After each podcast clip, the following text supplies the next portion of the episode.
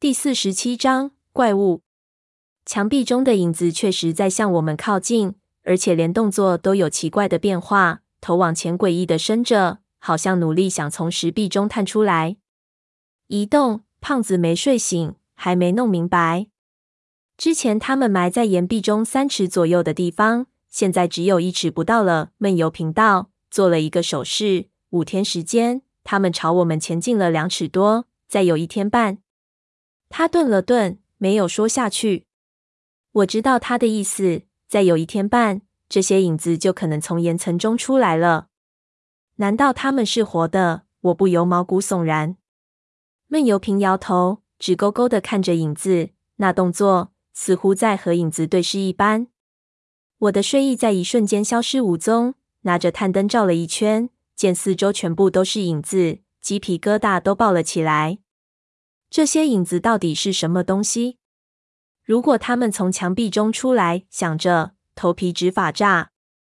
走了一圈，我突然意识到了什么，立即骂道：“我靠！难道这就是那个东西的目的？什么目的？”胖子还是迷迷糊糊的。我不清楚，但也许是一种仪式。我们是祭品，或者这是一种饲喂；我们是食物，或者这是种捕猎；我们是诱饵。总之，我们是为这些影子准备的。胖子皱了皱眉，终于醒悟过来，呆了呆，骂了一声：“我操！不会吧？我说什么不会？看那些影子诡异的形状，肯定不会是 F 罩杯的美女。那么他们被我们吸引，绝对不会是好事。”我当时就心乱如麻，不知道应该怎么办。看向闷油瓶，却见他入定了一样，不知道在想什么。胖子忽然从一边的工具堆里掏出一把石工锤，丢给我。干嘛？我问。先下手为强，他沉声道：“打到他们连妈妈都不认识。”说着就要去砸。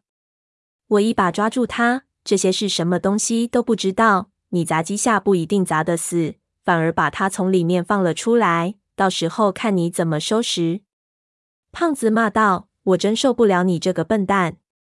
你不会砸条缝出来先看看？我还是感觉不妥。再看闷油瓶，他仍旧不理我们。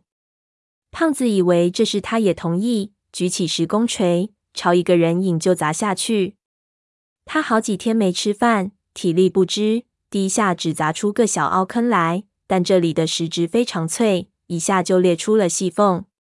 他呸了几口，随即又是一下，顺着那墨绿色的玉脉。竟然裂进去一条深缝，瞬间，一股非常浓烈的气味从石头里传出来，几乎无法让人呼吸。我们都不由自主的后退了几步。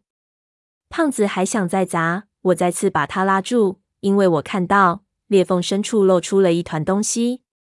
我们捂住口鼻，等那气味稍微消散了一些，便靠过去。胖子拿起矿灯往里头照，起初只看到墨绿色的一团。好像也是岩石，但无法辨别那是人影的哪个部分。